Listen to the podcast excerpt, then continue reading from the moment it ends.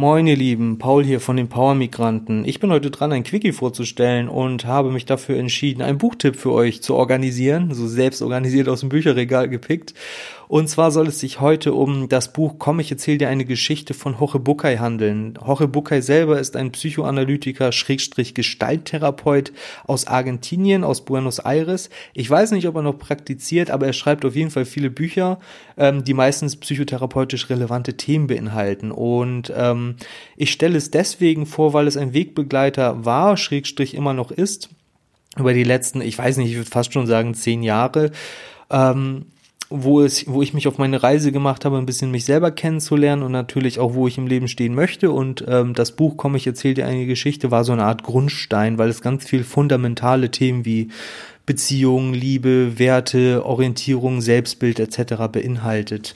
Ja, was das Buch so besonders macht, ist, es ist einerseits ein Roman, das bedeutet, ein junger Patient namens Demian sucht Hoche Bukai, also den Autor selber im Buch auf und das Buch ähm, ist im Endeffekt ein Therapieverlauf. Das Besondere an dem Buch ist, es gibt den roten Faden, ja, wie sie in Therapie sind jede Woche und darüber hinaus ist jede Sitzung in ein Mini-Kapitel eingeteilt und in jedem, des Kap äh, in jedem Kapitel im Endeffekt taucht ein Thema auf, also ein Therapiethema der Woche und dazu gibt es immer eine Geschichte, die Hoche Bukai erzählt.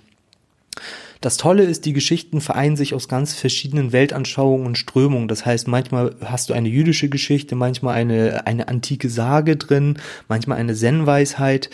Und das macht es eigentlich sehr interessant tatsächlich, weil wir ja auch heute wissen, dass ähm, gerade in der Psychotherapie, dass ja Metaphern ganz anders wirken auf das Hirn als einfach nur Worte. Das bedeutet, manchmal kann man mit Worten Dinge nicht so einfach erklären, obwohl man sehr viele Worte benutzt, wie mit einem Bild oder einer Geschichte, weil wir manchmal auch andere Hirnareale dafür brauchen. Also wir unterwandern die Sprache mit einer Geschichte.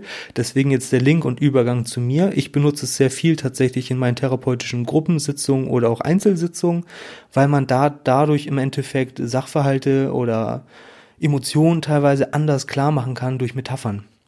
Und ich finde das sehr, sehr bereichernd, das Buch, und habe das auch schon zigweise verschenkt zu Geburtstagen und anderen Zwecken.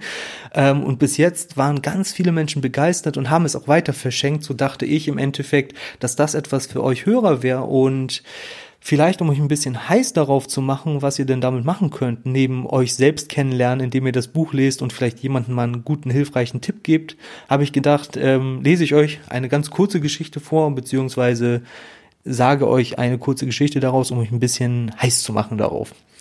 Ähm, genau, das ist die Geschichte mit der Axt. Es gab einen Holzfäller, der einen Job suchte im Wald und ihn auch bekommen hat und zum Vorarbeiter ging, der ihm eine Axt gab.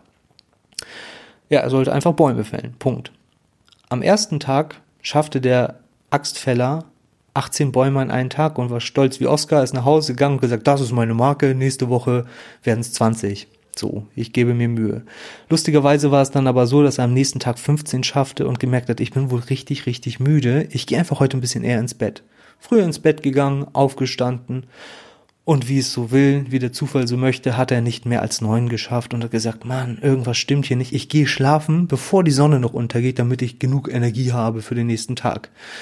Und so vergingen die Tage und es wurden sieben Bäume, es wurden fünf Bäume und irgendwann hat er nicht mal mehr den zweiten geschafft und sagte sich irgendwann, Alter, ich kann mit dieser miserablen Leistung nicht arbeiten, ich muss zum Vorarbeiter und ihm das beichten. Und er hat Stein und Bein geschworen, er hat geschuftet und alles gegeben bis zum Umfallen.